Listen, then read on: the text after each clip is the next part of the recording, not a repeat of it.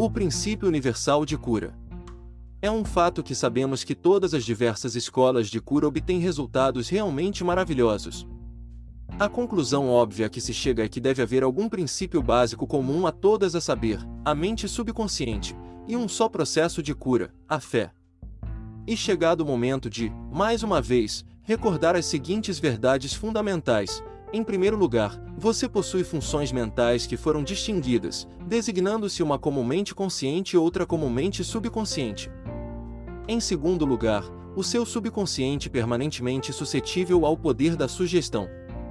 Além disso, seu subconsciente possui controle completo das funções, condições e sensações de seu corpo. Atrevo-me a acreditar que todos os que estão aqui sabem que sintomas de quase todas as doenças podem ser induzidos em pessoas sob estado hipnótico, por sugestão. Por exemplo, uma pessoa em estado hipnótico pode ficar com febre, rosto corado ou calafrios, de acordo com a natureza da sugestão que lhe for dada.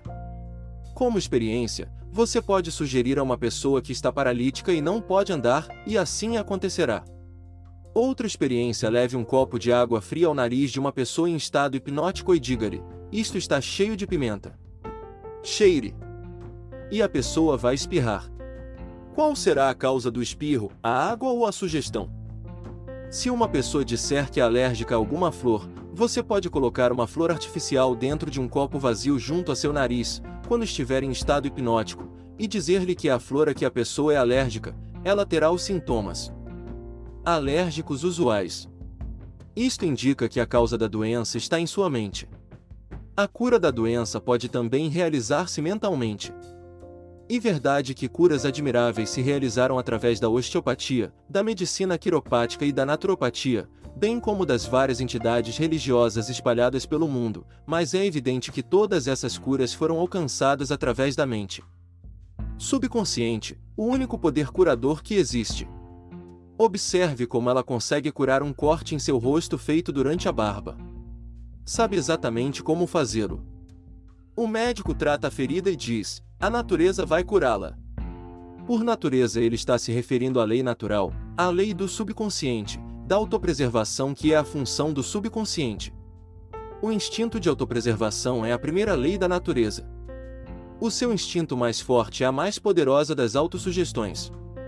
Seria cansativo e sem proveito discutir em profundidade as numerosas teorias propostas por diversas seitas religiosas e grupos de terapia pela oração. Há muitos que defendem a tese de que sua teoria, como produz resultados, é consequentemente a correta. Isto, como foi explicado aqui, não pode ser verdade. Você agora já sabe que todos os tipos de cura são possíveis.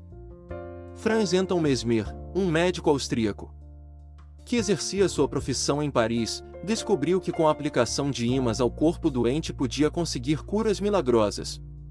Também alcançou curas com diversos outros pedaços de vidro e metal.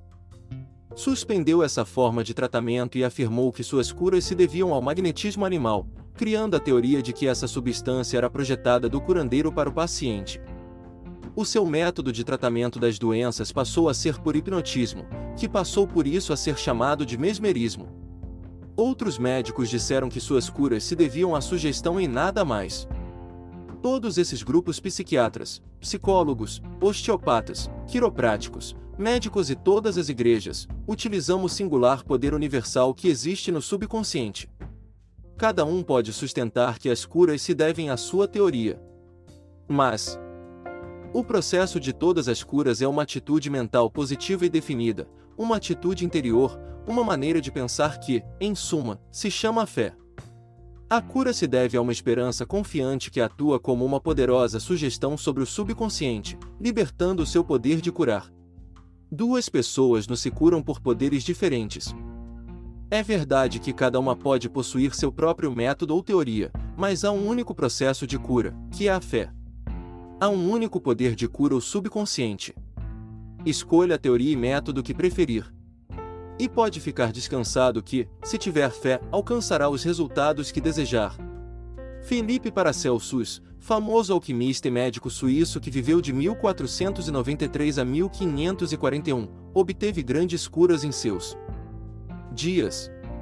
Foi dos primeiros a afirmar o que é hoje um fato científico óbvio, ao dizer quer o objeto de sua fé seja verdadeiro ou falso, os efeitos obtidos serão os mesmos. Assim, se eu tiver fé na estátua de São Pedro como deveria ter no próprio São Pedro em pessoa, obterei os mesmos resultados que teria obtido de São Pedro. Mas isto é superstição. A fé, contudo, produz milagres, e quer seja falsa ou verdadeira, produzirá sempre as mesmas maravilhas. As ideias de Paracelsus também foram acolhidas no século XVI por Pietro Pomponazzi, filósofo italiano contemporâneo de Paracelsus, que disse: podemos facilmente conceber os efeitos maravilhosos que a fé e a imaginação podem produzir, especialmente quando ambas as qualidades são intercambiadas entre os pacientes e a pessoa que os influencia. As curas atribuídas à influência de certas relíquias são o efeito da imaginação e da fé. Charlatães e filósofos sabem muito bem que, se os ossos de um esqueleto qualquer forem colocados no lugar dos ossos de um santo, o doente não deixará de experimentar efeitos benéficos, se ele acreditar que são as relíquias verdadeiras. Portanto, se você acreditar nos ossos de um santo para curá-lo ou se acreditar no poder terapêutico de certas águas, obterá resultados graças à poderosa sugestão feita ao seu subconsciente. E este último que efetua a cura. Hipólito Bernin, professor de medicina em Nancy, na França, entre 1910 e 1919, foi quem expôs o fato de que a sugestão do médico ao paciente se exercia através do subconsciente. Bernin, na página 197 de seu livro Terapêutica Sugestiva, conta a história de um homem com paralisia da língua que resistira a todas as formas de tratamento. O seu médico disse-lhe que possuía um novo instrumento, com o qual prometia curá-lo. Depois, introduziu um termômetro de bolso em sua boca. O paciente imaginou que era o instrumento que ia salvá-lo. Instantes depois, gritava cheio de alegria que podia novamente mover a língua à vontade. Entre os nossos casos, continua Bernin, encontram-se fatos da mesma natureza.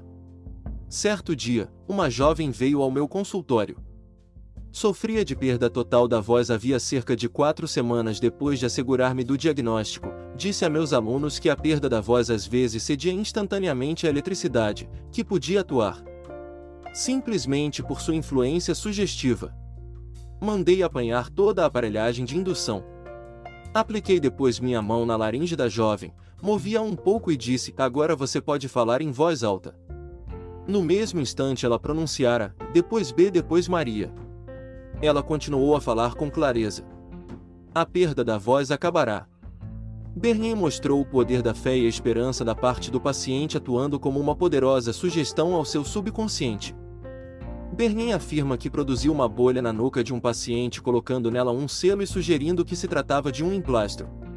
Isto tem sido confirmado pelas observações e experiências de inúmeros médicos em várias partes do mundo, de maneira a não deixar dúvidas que mudanças estruturais são um resultado possível da sugestão verbal aos pacientes. Na página 153 do livro de Hudson A Lei dos Fenômenos Psíquicos pode-se ler hemorragia e estigmas sangrentos, podem ser induzidos em certos pacientes por meio da sugestão. O Dr. M. Bohr pôs um paciente em estado sonambúlico e fez-lhe a seguinte sugestão: Hoje à tarde, às 4 horas, depois da hipnose, você virá ao meu consultório, sentar-se na poltrona, cruzará os braços e seu nariz começará a sangrar. Na hora marcada, o jovem fez exatamente o que lhe fora determinado. Várias gotas de sangue saíram de sua narina esquerda. Em outra ocasião, o mesmo pesquisador traçou o nome do paciente em seus dois antebraços com a ponta cega de um instrumento. Depois, como o paciente em estado sonambúlico, disse-lhe: Esta tarde, às quatro horas, você vai dormir e seus braços começaram a sangrar ao longo das linhas que tracei, aparecendo seu nome escrito no braço em letras de sangue. Às quatro horas, ele ficou sob observação e verificou-se que realmente caiu no sono. No braço esquerdo as letras apareceram em destaque e em vários pontos surgiram gotas de sangue. As letras ainda eram visíveis três meses depois, embora estivessem gradativamente desaparecendo. Esses fatos demonstraram de uma vez a correção das duas proposições fundamentais antes enunciadas, isto é, a permanente suscetibilidade do subconsciente ao poder da sugestão e o controle perfeito que ele exerce sobre todas as funções, sensações e condições do corpo. Todos os fenômenos citados dramatizam em cores vivas condições anormais induzidas pela sugestão e são a prova conclusiva de que, como um homem pensa em seu coração, mente subconsciente, assim é.